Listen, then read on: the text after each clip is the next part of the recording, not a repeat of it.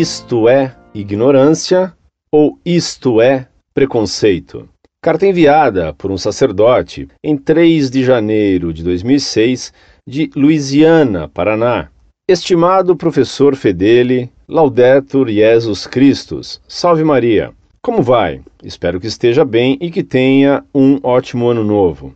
Esta semana, um adolescente leu, num consultório dentário, uma reportagem da revista Isto É, de 27 de abril de 2005, e escandalizado procurou-me para tirar dúvidas. A reportagem, muito tendenciosa, procura denegrir a Igreja com fatos inverídicos, citando um suposto pedido de São Francisco de Assis ao Papa para vender as riquezas do Vaticano e dá-las aos pobres, como se isso fosse resolver os problemas de má distribuição de renda no mundo, de corrupção e má vontade política. A reportagem chega a elogiar os judeus, dizendo que, sendo 1% nos Estados Unidos, colaboram mais com o Estado de Israel do que os católicos que, sendo em 24% nos Estados Unidos, colaboram muito menos com o Vaticano.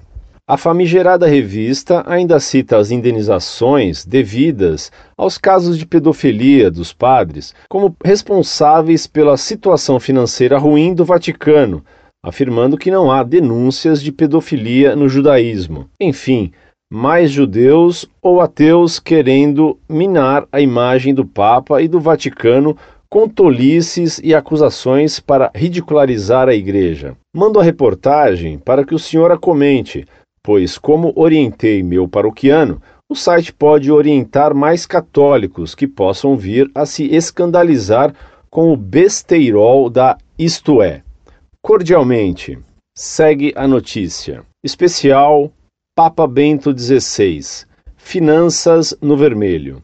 Se as doações dos países não aumentarem, este ano o pontificado de Ratzinger correrá o risco de prosseguir sob voto de pobreza. Artigo de Osmar Freitas Júnior, Nova York. Sua Santidade, o Papa Bento XVI, assume uma empresa com sérios problemas materiais. Economicamente falando, o Vaticano padece sob as leis do mercado. O número de católicos diminui nas principais nações industrializadas do mundo, trazendo menores receitas aos cofres da casa. A baixa cotação do dólar, principal moeda utilizada nas doações à Santa Sé, uma folha de pagamento em que constam perto de 2.700 funcionários, metade deles laicos, extensa rede de representações diplomáticas em 174 países e nos últimos cinco anos, o pagamento de 840 milhões de dólares em indenizações às vítimas de pedofilia, principalmente nos Estados Unidos e na Irlanda, são apenas parte da hemorragia pecuniária de uma cidade-estado que já foi considerada potência econômica. Com isso, o slogan escolhido por Bento XVI, bem que poderia ser uma esmolinha pelo amor de Deus. Em 2003, apesar do modo ainda sigiloso como conduz suas finanças, o Vaticano divulgou seu orçamento. Naquele ano, somaram-se três exercícios fiscais consecutivos de déficits. Na última folha consta entrada de 250 milhões de dólares e gastos de 262 milhões de dólares um prejuízo de 12 milhões de dólares, até que não é tão assustador para uma organização com tremendo potencial de faturamento, com mais de um bilhão de fiéis, e com propriedades simplesmente divinas. Em imóveis, a Santa Sé tem 908 milhões de dólares. A Basílica de São Pedro, incluindo a Capela Sistina, não está nesta soma, tendo recebido valor nominal de apenas E por este ser considerado inestimável. O mesmo ocorre com certos bens móveis, como a fabulosa coleção de arte do Vaticano.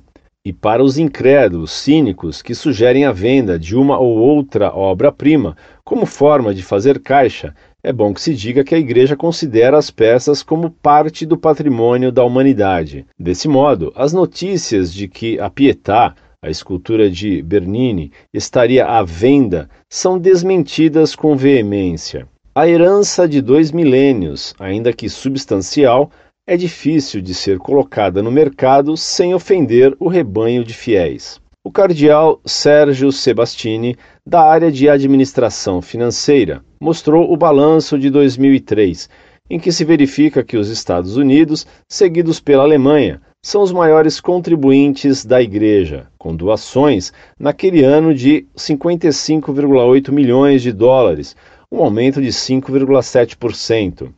Mas por causa da desvalorização do dólar, as dioceses internacionais entregaram 79,6 milhões de euros em 2003, enquanto no ano anterior haviam despejado 85,4 milhões de euros nos cofres do Vaticano.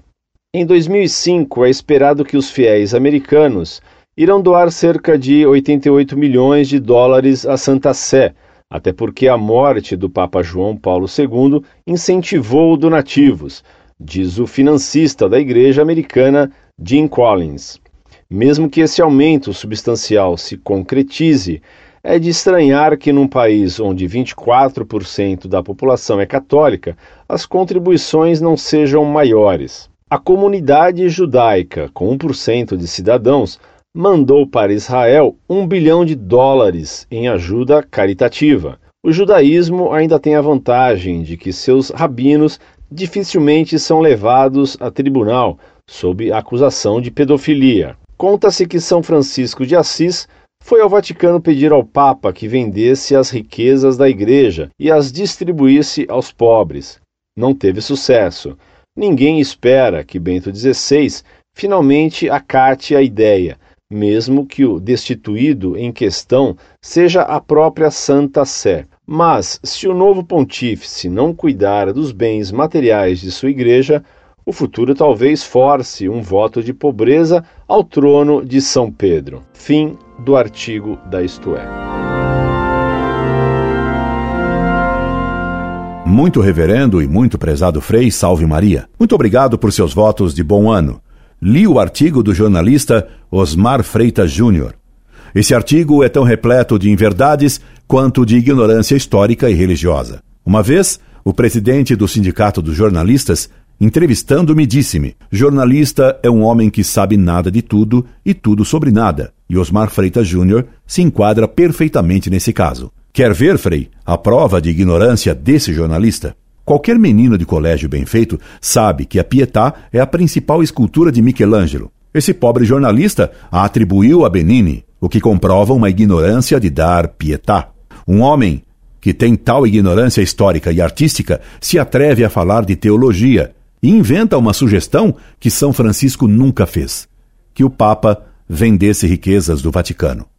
Nosso Senhor nos disse: Não vos preocupeis com o que haveis de comer ou de vestir. São os pagãos que pensam nisso. Osmar Freitas Júnior certamente não é pagão.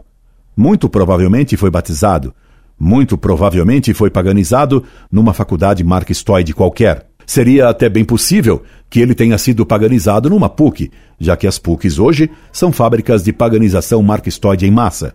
Ele fala da situação financeira e econômica vaticana e compara as doações dos católicos ao Vaticano com as doações dos judeus a Israel. E descobriu então uma coisa que ninguém no mundo sabia: que os judeus são bem mais ricos que os católicos. E esqueceu de dizer de quanto foi a contribuição do governo americano ao Estado de Israel. Ele faz questão de lembrar que o judaísmo ainda tem a vantagem de que seus rabinos dificilmente são levados a tribunal sob a acusação de pedofilia. Finalmente, depois de se demonstrar uma sumidade em história da arte, em história, em teologia, em moral e em incríveis descobertas econômicas, ele se arvora em profeta dizendo que se o novo pontífice não cuidar dos bens materiais de sua igreja, o futuro talvez force um voto de pobreza ao trono de São Pedro. Se um dia a igreja for reduzida à extrema pobreza, então Deus se manifestará nela como no estábulo de Belém.